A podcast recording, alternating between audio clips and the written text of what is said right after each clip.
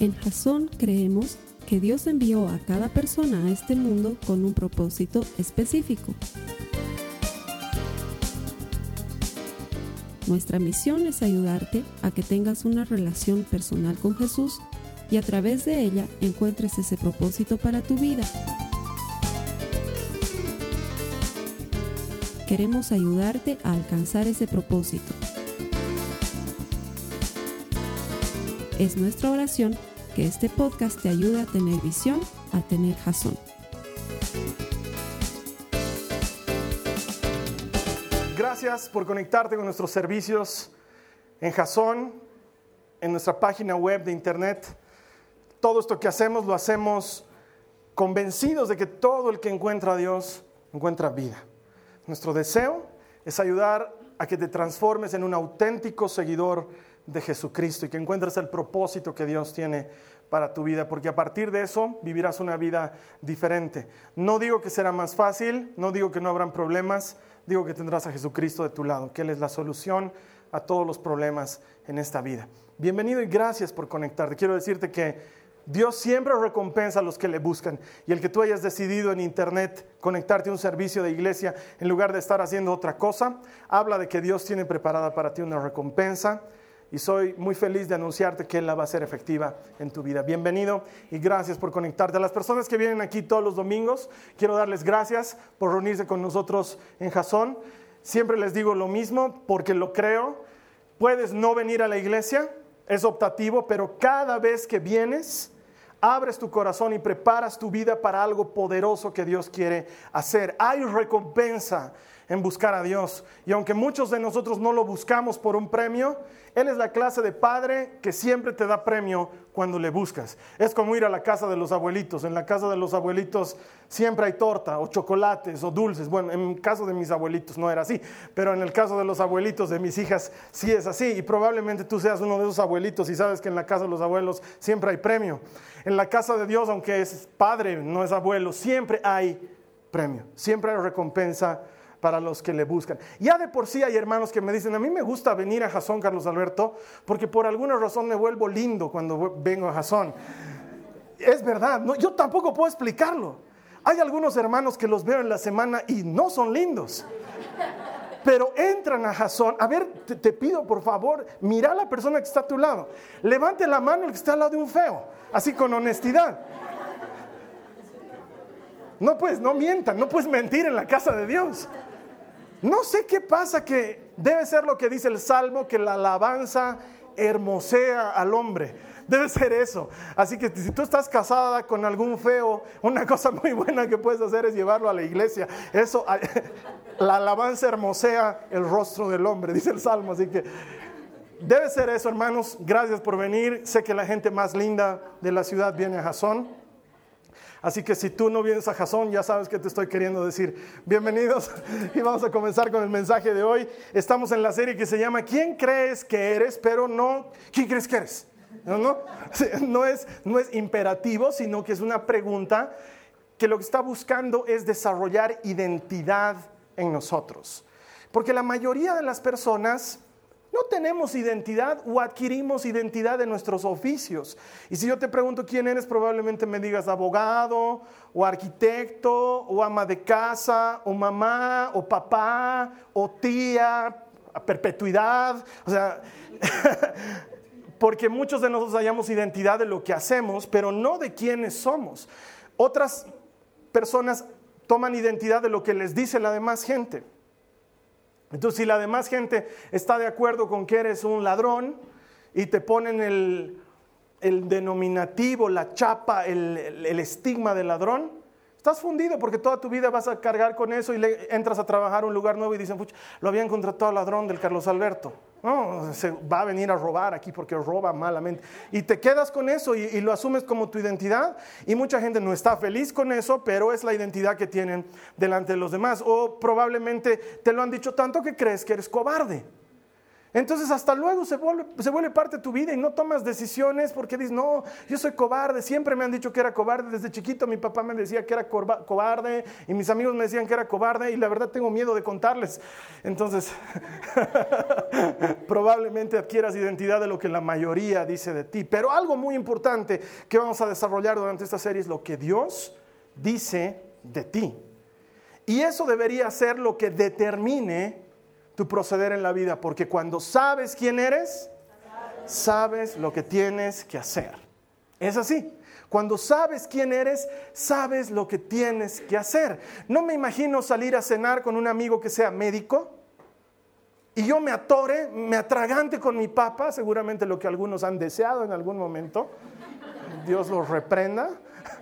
Y estoy comiendo y charlando no me imagino que mi amigo, amigos, mi, amigo médico, mi amigo, amigo mago, mi amigo, mi amigo médico se pare y empiece a gritar, auxilio, auxilio, se está ahogando un médico, un médico, porque obviamente él sabe hacer la maniobra de, gracias, y se va a parar detrás y me va a apretar en la boca el estómago y va a destrancar la papa de la garganta y voy a recuperar la vida. Una vez he salvado a una persona así, le he roto dos costillas, pero le he salvado la vida, funciona, realmente funciona. Pero cuando sabes quién eres, sabes lo que tienes que hacer. Si eres médico, sabes que ese es el procedimiento. Y lo haces. Y salvas una vida. Mientras que si no sabes lo que eres o no eres médico, no vas a hacer eso. Es como una mamá que tiene a su bebé llorando. No me imagino una mamá con su bebé llorando que diga, auxilio, necesito una madre que me ayude, por favor, porque es madre de su hijo y sabe lo que necesita. Es más, hay mamás que logran desarrollar su habilidad con sus hijos tanto, o se hacen a las que lo logran, la verdad no, lo he entendido hasta hoy, pero está llorando de hambre. No, está cansado. Yo digo, ¿cómo saben? Si llora igualito, digamos, ¿no? Pero cuando eres mamá, sabes de tu hijo, porque cuando sabes quién eres, sabes lo que tienes que hacer. Y me encanta eso. Me encanta porque en cuanto entiendes lo que Dios dice de ti, entonces vas a saber quién eres y entonces vas a saber lo que tienes que hacer. Por ejemplo, ¿quiénes han visto alguna vez esa serie, ese reality de, televisión que se llama The Bachelor? ¿Lo han visto? Nunca han visto ese del hombre que tiene 200 mujeres ahí tratando de ser la novia para que al final se... Nunca han visto, se llama The Bachelor. ¿Cómo se llama en español? No tengo idea. ¿El solterón? no sé. ¿Han visto algún, alguien ha visto ese programa? Sí, han debido ver ese programa. Miren, siempre los, los capítulos iniciales hay como 30 chicas, todas muy lindas, de verdad, todas lindas. El chico ni qué decir. O sea, hasta yo, eh, bien. Además, profesional, six pack,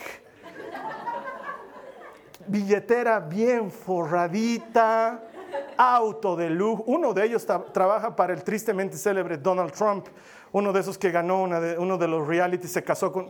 Bueno, es, es, bien complejo este reality, pero... Y las chicas están ahí, todas están todas hermoseadas, vestido de noche, y es un cóctel solo para él con las treinta y tantas mujeres. Y él tiene permiso de caerle a la que quiera, ¿sí?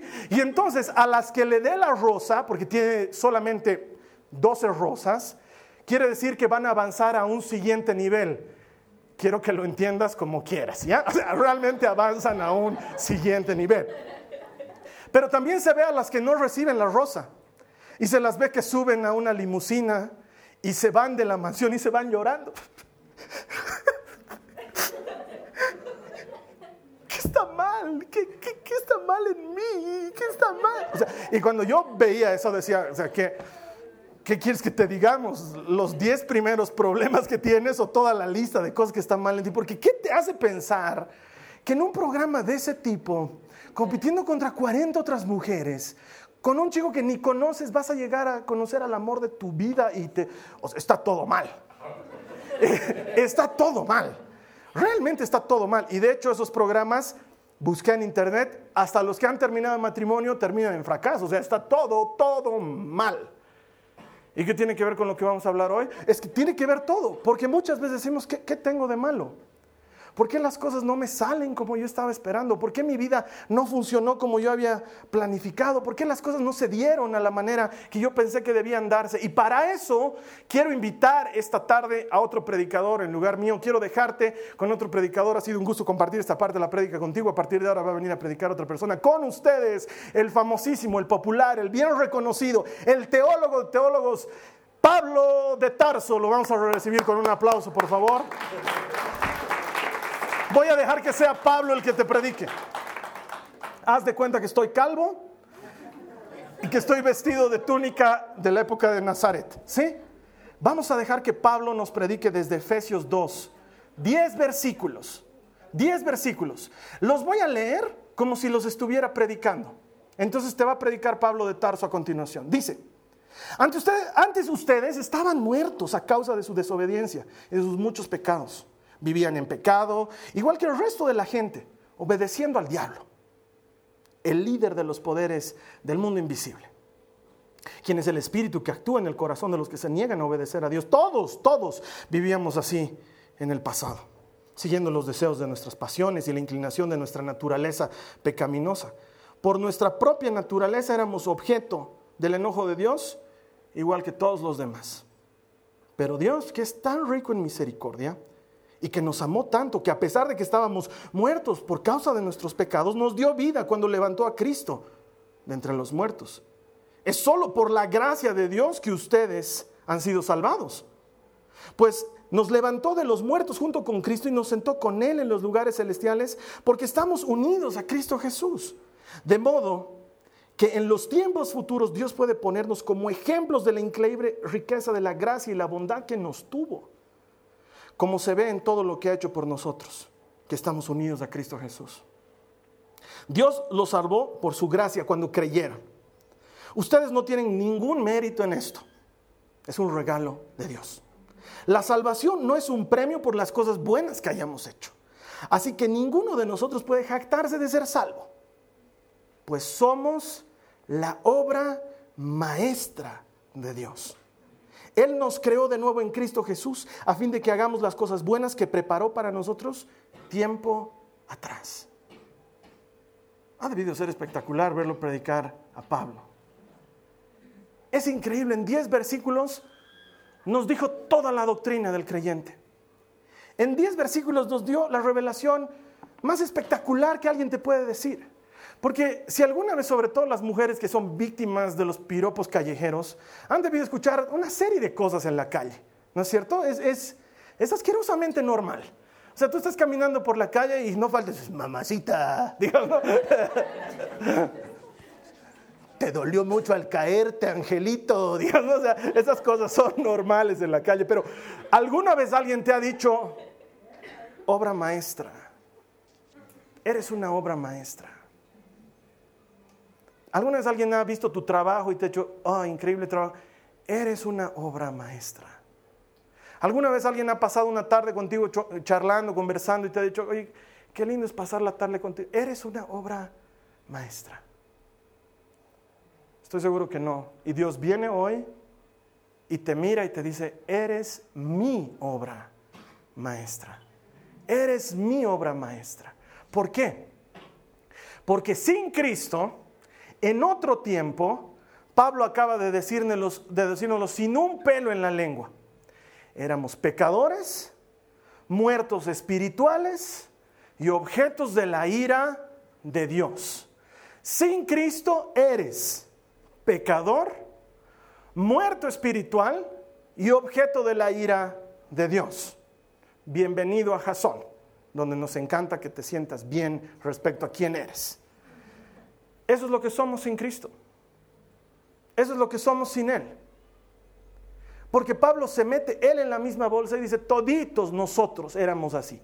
Toditos nosotros éramos igualitos, estábamos muertos en nuestros pecados y estábamos alejados de Dios, pero Él ha sido bueno con nosotros y nos ha mostrado gracia, de manera que nosotros el día de mañana seamos el objeto de ejemplo para decir, ese tal o ese cual o esa tal o esa cual ha sido restaurada por Cristo. Y entonces eres la obra maestra de Dios. Entonces ya no eres más lo que eras antes de Cristo. El peleador que se agarraba a golpes con cualquiera en la calle por el puro gusto de salir ganador. El borracho que se enorgullecía de bajárselos a todos sus amigos en las farras y en las cantinas. Y se sentía muy hombre porque aguantaba dos tragos más que los demás. Ya no eres más la chismosa que andaba de esquina en esquina, de oficina en oficina, contando la vida y milagros de los demás. Eso eras. Ahora Jesucristo dice que eres su obra maestra. Eres su obra maestra. De hecho, esta palabra obra maestra se la traduce de lo que está escrito en griego en la Biblia, que literalmente dice poiesis, poesía. ¿A qué te suena esa palabra? A policía, Carlos Alberto. No, te tiene que sonar a poesía. Viene del griego poiesis, que literalmente quiere decir obra maestra literaria dulce poesía, dulce manuscrito. Eso es lo que quiere decir. Cuando Dios te dice, tú eres mi dulce manuscrito, mi obra maestra, te está hablando de lo que quiere hacer y lo que puede hacer en tu vida. Mira lo que dice otra vez el verso 10 de Efesios 2. Dice, pues somos la obra maestra de Dios. Quiero que leas eso conmigo, ayúdame. Pues somos la obra maestra de Dios. Él nos creó de nuevo en Cristo Jesús a fin de que hagamos las cosas buenas que preparó para nosotros tiempo atrás. Y necesito que lo creas y que lo entiendas, porque muchos de nosotros vivimos con eso de no soy bueno, no tengo capacidad, no sé qué hago en esta vida, no sé para qué sirvo, no tengo talento, no tengo estudios, no tengo preparación, no tengo experiencia, no tengo un buen apellido, no tengo dinero, no tengo pelo.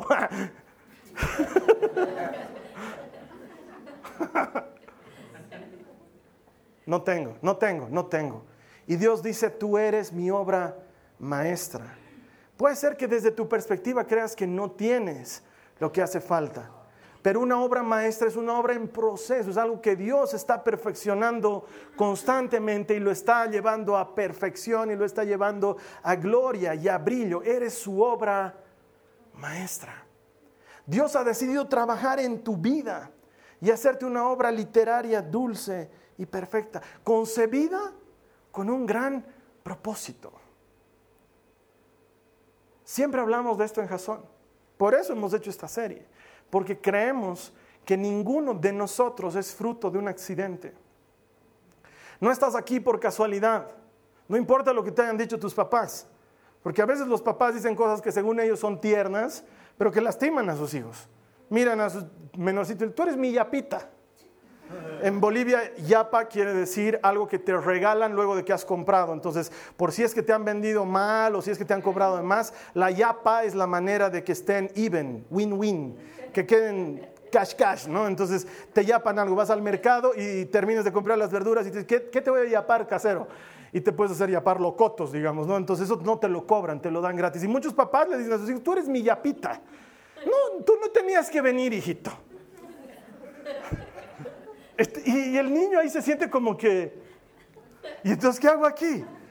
Y parece poco, pero luego creces con un complejo de, a mi hermano mayor lo esperaron con ansias. A mi hermano del medio lo esperaron como compañero de mi otro hermano. Yo soy la yapa. a mí nadie me espera. Soy el número tres. Y, creces con alguna cosa en tu cabeza y Dios te mira y te dice, yapa para otros, obra maestra en mis manos. Para otros puedes haber sido un accidente, una noche de avivamiento entre tus papás.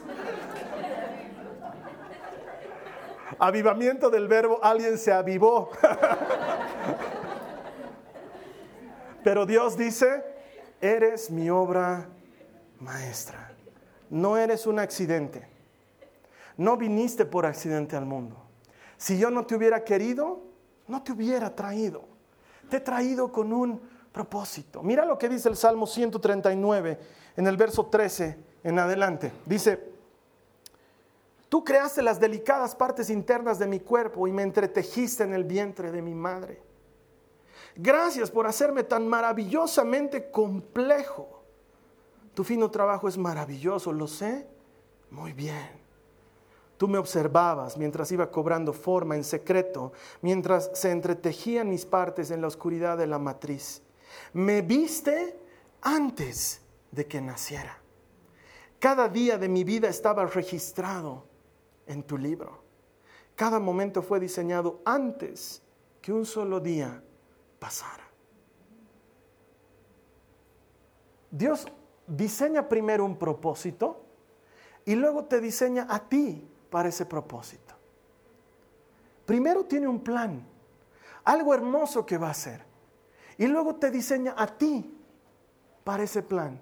Y vienes a este mundo, creas o no creas, quieras o no quieras, ames a Dios o no ames a Dios, con un propósito. Y el deseo de Dios es revelarte ese propósito para que lo lleves a cabo, para que vivas en el propósito de Dios, porque cuando sabes quién eres, sabes lo que tienes que hacer. Tu identidad te confiere propósito. El saber quién eres te avisa lo que tienes que hacer. Y eso no niega la realidad. Hay cosas para las que uno no es bueno, hay cosas para las que uno es malo. Eso no significa que uno niegue la realidad. Yo no soy bueno dibujando, no soy bueno. Hago unos muñequitos que me he copiado de alguien más. Soy bueno copiando, todo puedo copiar. Puedo copiar tu voz, tu manera de hablar. Preocupate si voy a una fiesta contigo y te veo bailando, puedo bailar igualito que vos. Por hobby me dedico a copiar, en eso soy bueno, pero soy malo yo solito. O sea, si tú me dices, eh, ¿puedes dibujar un árbitro de fútbol? Voy a hacer los mismos muñequitos que hago siempre con polerita negra, digamos, porque no soy bueno, no soy bueno para eso. La gente me ve cantando adelante y los que no saben de música no tienen idea, pero los que saben de música se dan cuenta que no tengo buen oído. O sea, yo tengo que pensar 15 minutos antes en la canción, antes de cantar, porque si no, voy a entrar en otro tono, porque es una cosa que a mí no me sale natural. No soy bueno para eso. Y hay cientos de cosas para las que no soy bueno, pero hay otras para las que sí soy bueno. Y aquellas cosas en las que soy bueno alcanzo identidad porque Dios te dio los talentos para que seas bueno en algo. Hay gente que no es buena para escuchar y hay gente que es buenísima para escuchar. Hay gente que no es buena para hablar y hay gente que es bárbara para hablar. Hay gente que no es buena para dar motivos a otras personas, entonces siempre mete la pata. Y tú sabes que tu marido es uno de esos y dices, no, no, no, que no hable, yo tengo que ir a hablar y tienes que dar la cara por él, porque sabes que tu marido no ha nacido para dar la cara por la familia. Hay hombres que no sirven para arreglar las cosas. No, saben distinguir una herramienta de otra y hay otros que son hábiles y son buenos. Hay mujeres que tienen arte en las manos y hacen manualidades bellas con migas de pan que sacan de su marraqueta. es verdad, es, es verdad. La Carla, mi esposa, le, dale masa, tú dale masa y ella va a hacer cosas. Hace cosas y hace ese ratito y las hace bien a ver que yo no yo me he aplazado en plastilina 101. O sea, no sirvo para esas cosas. Mis manos son torpes, mi pulso es horrible. Ayer había presentación del coro de mi hija y adivinen quién tenía que filmar. Ya el año pasado dije, tengo que llevar trípode. Este año me olvidé otra vez de llevar trípode. Entonces, estaba tratando de filmar. Tengo el peor pulso del mundo. Si yo hubiera sido cirujano, mal praxis, mal praxis, mal, cada juicio que tendría porque le hubiera atravesado, le hubiera mal, todo mal con mi pulso. No he nacido para eso, pero he nacido para otras cosas. Igual que tú. Con cuidado, Dios te ha entretejido en el vientre de tu madre porque había pensado un propósito para tu vida, para que cumplas ese propósito. A eso en Jasón lo llamamos Jasón. No Jasón, sino Jasón. No te el Jasón, que literalmente significa el propósito de Dios para tu vida. Dios te ha creado con jazón, con un propósito. Eres su obra maestra. Cuando terminó de hacerte dijo, lo he hecho bien. Me quedó precioso. Esta historia yo se la cuento a la María Joaquina antes de dormir en las noches. La acuesto y le digo, María Joaquina, ¿quieres escuchar la historia de cómo te ha hecho Jesús? Ella ya la ha escuchado mil veces, pero es como si fuera la primera vez siempre. Sí, sí. Entonces echa, yo le digo, el Señor llamó a sus ángeles y les dijo, vengan, porque voy a hacer una cosa preciosa. Y entonces empezó a hacer tu carita y te puso unos ojitos redondos y almendrados, enormes, y te puso una nariz pequeñita y una boquita chiquitita y roja, y te puso cabello ondulado y la María Joaquina me mira con sus ojos llenos de expectativa. Y los ángeles le dicen, Señor, la estás haciendo muy hermosa. Y el Señor dice, sí, lo vamos a compensar haciéndola muy traviesa. No es extraño que tú hables con la María Joaquina y le digas traviesa y ella te responda, el Señor me ha hecho así. lo más chistoso es que cuando sabes quién eres, sabes lo que tienes que hacer. Pero ha sido así. Dios ha querido, como decimos vulgarmente, sobraquear un poco cuando te hizo. Eres maravillosamente complejo. Dios quiso que seas así. La siguiente vez, hermanas, que tu esposo te diga, eres muy complicada, dile, soy compleja. soy una obra maestra. No lo digo yo, lo dice el Señor en su palabra. Eres su obra maestra y te hecho con un propósito. Entonces, tienes todo lo que hace falta para cumplir ese propósito. Porque Dios no es la clase de Dios que hace basura. Él no hace las cosas a medias. Él no dice, uy, a este me olvidé ponerle cerebro. Para los que estaban dudando.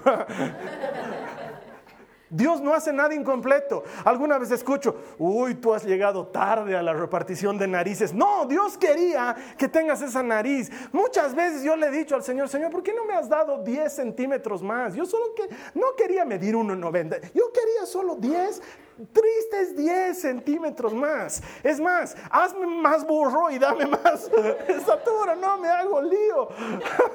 y el Señor me dijo muchas, creo que ya te has vuelto más burro tú solito.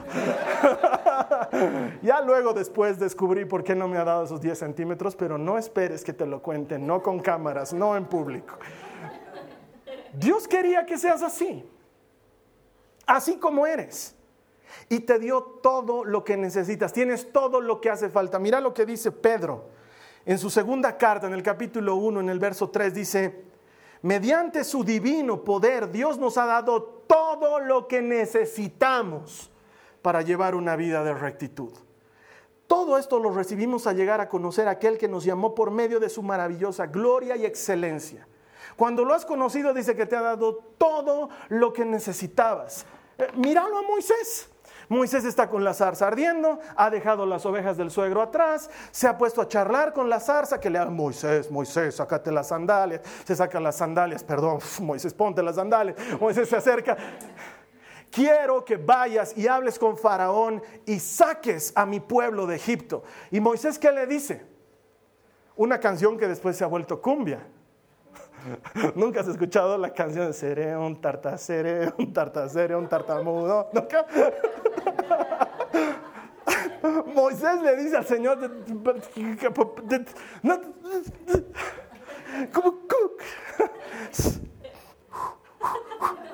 soy tar, soy tar, soy tar, no, es difícil, no, no, soy tartamudo, Señor. ¿Y tú crees que Dios lo mira a Moisés y dice, me he equivocado? Yo quería hablar con Aarón. ¿En qué rato? qué burro soy, perdón Moisés, tú anda a cuidar las ovejas. No, ¿qué le dice el Señor? Le dice, no soy yo el que decide quién nace tartamudo y quién no. No soy yo, Dios Todopoderoso. Yo puedo hacer maravillas. Te cuento que ya sabía que eras tartamudo, Moisés. Por eso te quiero usar. Porque mi trabajo es hacer maravillas con lo que la gente tiene por despreciado. Es mi especialidad. Dios te ha dado todo lo que necesitas. No se le ha olvidado cuando va a buscarlo a Gedeón y Gedeón está escondiéndose de los madianitas y le dice, buenos días, valiente guerrero. Gedeón lo mira medio temblando, así como, ¿vas a entrar o te vas a quedar? Porque nos tenemos que esconder. Están viniendo los madianitas. El tipo estaba muerto de miedo y Dios lo llama valiente guerrero. Dios no es tonto. Él te ha dado todo lo que necesitas para cumplir el propósito que Él ha diseñado para tu vida. Él sabe tus pros y tus contras, tus defectos, tus debilidades, sabe las cosas que no puedes hacer, sabe la vida con la que cargas, sabe lo difícil que te es salir adelante. Él sabe todas esas cosas y aún así te llama mi obra maestra. Contigo voy a hacer una cosa espectacular. Tú eres mi obra maestra. Lo que pasa es que todos nos enfocamos en lo que nos falta. Por eso la gente es infeliz. Porque en lugar de ser feliz porque tiene familia, es infeliz porque no tiene la hija mujer que quería tener. En lugar de ser feliz porque tiene casa y auto, es infeliz porque no viaja donde quisiera viajar. En lugar de ser feliz porque tiene las vacaciones que quiere, es infeliz porque está solo en sus vacaciones. Estamos infelices siempre por algo. ¿Por qué? Porque nos falta. Nos falta. En lugar de mirar lo que tenemos, lo que podemos hacer. Jasón es eso. Es una iglesia que te quiere enseñar a creer que es posible hacer mucho con poco. Vamos a hacer hoy lo que podemos hacer hoy con lo que tenemos hoy, para hacer mañana lo que hoy no podemos hacer. En lugar de decir, ah, no, no tenemos, entonces no haremos. Es mejor decir, tenemos esto poco y haremos esto con lo que tenemos. Y cuando eres fiel en lo poco, Dios es fiel en lo mucho. Entonces, Carlos Alberto, es que yo no me veo muy como obra maestra, yo más bien me veo como obra fallada. si yo hubiera estado en línea de producción, me hubieran devuelto. Hermano, hermana, tienes todo lo que hace falta. Y Dios te ha creado con un propósito. Y mira lo que dice Romanos 8:28, para ti, para mí, dice, y sabemos que Dios hace que todas las cosas cooperen para el bien de quienes lo aman y son llamados según el propósito que Él tiene para ellos. Dios hace que todas las cosas cooperen para el bien de los que le aman. ¿Hay aquí alguien que le ame al Señor? Porque te cuento que no es para todos y tengo que ser honesto. No es para todos. Las cosas cooperan llamados con un propósito. Eso no es todos. Eso es aquellos que han sido llamados con el propósito de Dios, aquellos que le dicen sí a su llamado, aquellos que responden con amor a su llamado. Y todas las cosas cooperan a bien. Las cosas malas son parte de todas las cosas. Las cosas malas son parte de todas las cosas. Y Dios dice que cooperan para tu bien. Y hasta hoy que tengo 39 años de haber caminado en este planeta, parafraseando a Moisés. Mis años han sido muchos y amargos. Eso dice Moisés. No he visto una sola persona que haya sobrevivido a algo malo y no se haya transformado en alguien mejor a causa de eso. Las cosas malas que pasan en tu vida cooperan también para tu bien, no solo las buenas. Es como este José el hijo de Jacob, que fue primero golpeado y zamarroneado por sus hermanos y botado un pozo. Y no me imagino que José, hubiera dicho, uh, Deli, péguenme más duro, hermanos, denme más fuerte. No, él estaba en el pozo, adolorido y ensangrentado, y cuando pensó que era lo peor que le podía pasar, a uno de sus hermanos se le ocurre venderlo como esclavo y lo venden por unas cuantas monedas y lo mandan como esclavo a Egipto. Y no me imagino que José en el camino haya dicho, uh, las cosas están poniendo más delis todavía. Esclavo, esto sí que es buenazo. Esto sí que estuvo. No, era peor que haber sido golpeado por tus hermanos y botado a un pozo. Y llega a la casa de un hombre que lo compra como esclavo y lo pone a su servicio. Y José era eficiente, era muy eficiente, tan eficiente que se ganó el favor de Potifar, el dueño de ese lugar. Se ganó el favor de Potifar y el ojo de su mujer, porque su mujer lo vio y dijo, quiero un poco de eso. Entonces le acercó, se le acercó a José y le dijo, y usted que está ni comprometido, ni casado, ni nada. y José, que tenía principios y que era un hombre recto, decidió no meterse con la mujer de su amo y huyó. Dice la Biblia que huyó. Y entonces su amo recibió el, el mensaje de su esposa que José quiso venir a abusar de mí. Y entonces Potifar lo hizo meter en la cárcel. Y no me imagino que José haya dicho, esto era lo que estaba buscando toda mi vida. Solo por eso me he hecho pegar con mis hermanos, para terminar algún día en la cárcel. Mm, denme más cárcel. No, terminó en la cárcel sin sueños, sin metas, sin familia, sin nada. Y cuando todo parecía perdido, Dios es especialista en hacer cosas con lo que se ha perdido. Unos hombres entran, José les interpreta sus sueños y unos años más tarde, por recomendación de uno de estos hombres que había salido libre de la cárcel, él interpreta los sueños del faraón y faraón le dice, ¿qué nombre es ese José? José. Tú te vas a llamar Safnat Panea. y vas a ser el segundo hombre más importante del planeta. Solo yo soy más importante que tú. Y a partir de ahora todos van a rendirle honores y van a obedecer a Safnat Panea, tú vas a ser el que vas a alimentar la tierra en estos años de escasez que van a venir. Y sus hermanos llegan a pedir trigo y grano y José los reconoce y les dice, lo que ustedes pretendieron hacerme como un gran mal, Dios lo usó para hacer un gran bien. Ese es Dios, que te sigue llamando obra maestra. Cuando otros te han rechazado, cuando otros no te han dado tu lugar, cuando no has encontrado tu molde en este mundo, Dios dice, tú eres mi obra maestra y tienes todo lo que hace falta. Y lo que no tengas, tranquilo, yo te lo voy a dar. Y vamos a hacer una obra espectacular contigo porque tú eres mi obra maestra. Te he llamado y te he elegido con un propósito. Probablemente, aún así con todo digas, Carlos Alberto, es que no me gusta quién soy. No estoy feliz con quién soy, cómo soy. O, me digas, las cosas no han resultado bien. Yo tenía que haberme casado y mi novio me dejó plantada. O me digas, yo me casé y mi esposa me falló. O me digas, estábamos esperando un hijo y el hijo murió. O estaba esperando toda la vida esa beca que me iba a llevar a estudiar afuera y, y nunca se dio y al final no estudié lo que quería, Carlos Alberto, y ni siquiera hago lo que me gustaría hacer. Y te entiendo, pasa muy a menudo. Gente que, que no es lo que soñaba ser o que siente que no ha alcanzado jamás su propósito. Pero quiero terminar diciéndote esto. Dios te puede hacer de nuevo. Él te puede hacer de nuevo. ¿No te gusta cómo eres? Acércate al maestro y dile, Señor, no soy lo que quiero ser. Y déjale que Él te haga de nuevo. Porque eso es lo que Él hace. Él llamó al profeta Jeremías y le dijo, Jeremías, quiero que bajes a la casa del alfarero. Quiero leerte lo que le dijo Jeremías. El Señor le dio otro mensaje a Jeremías, baja al taller del alfarero y allí, allí te hablaré. Así que hice lo que me dijo y encontré al alfarero trabajando en el torno. Pero la vasija que estaba formando no resultó como él esperaba. Así que la aplastó y comenzó de nuevo. Yo nunca he visto un alfarero en persona. He visto Ghost. Y he visto un torno. Y he visto lo que hace un alfarero. Y quizás tú hayas visto lo mismo. Está moldeando un pedazo de greda y no sale como esperaba. Y lo quiebra, le echa más agua, lo amasa y comienza de nuevo. Si sigues leyendo esto en tu casa, esto está en Jeremías 18 si lo quieres buscar.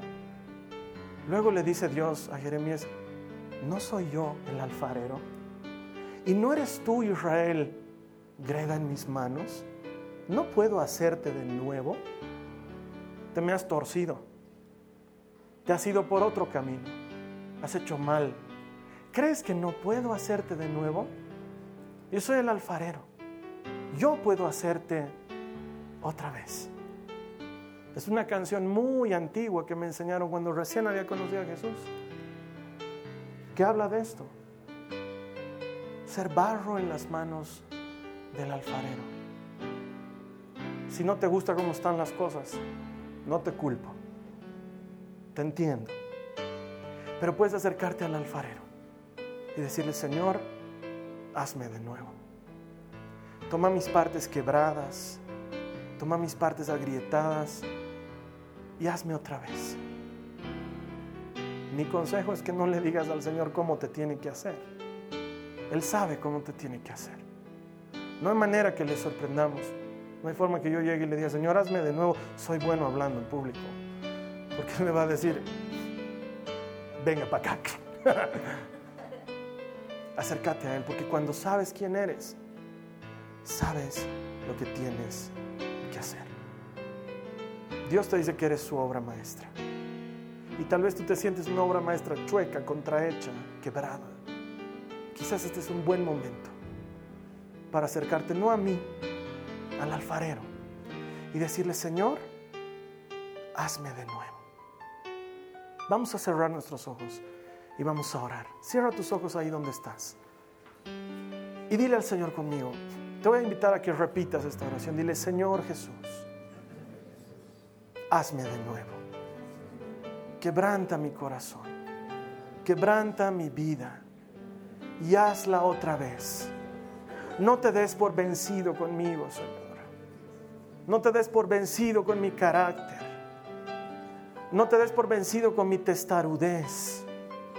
Que una y otra vez me doy la vuelta, me alejo, te cambio por otro, te fallo, quiero hacerlo a mi manera.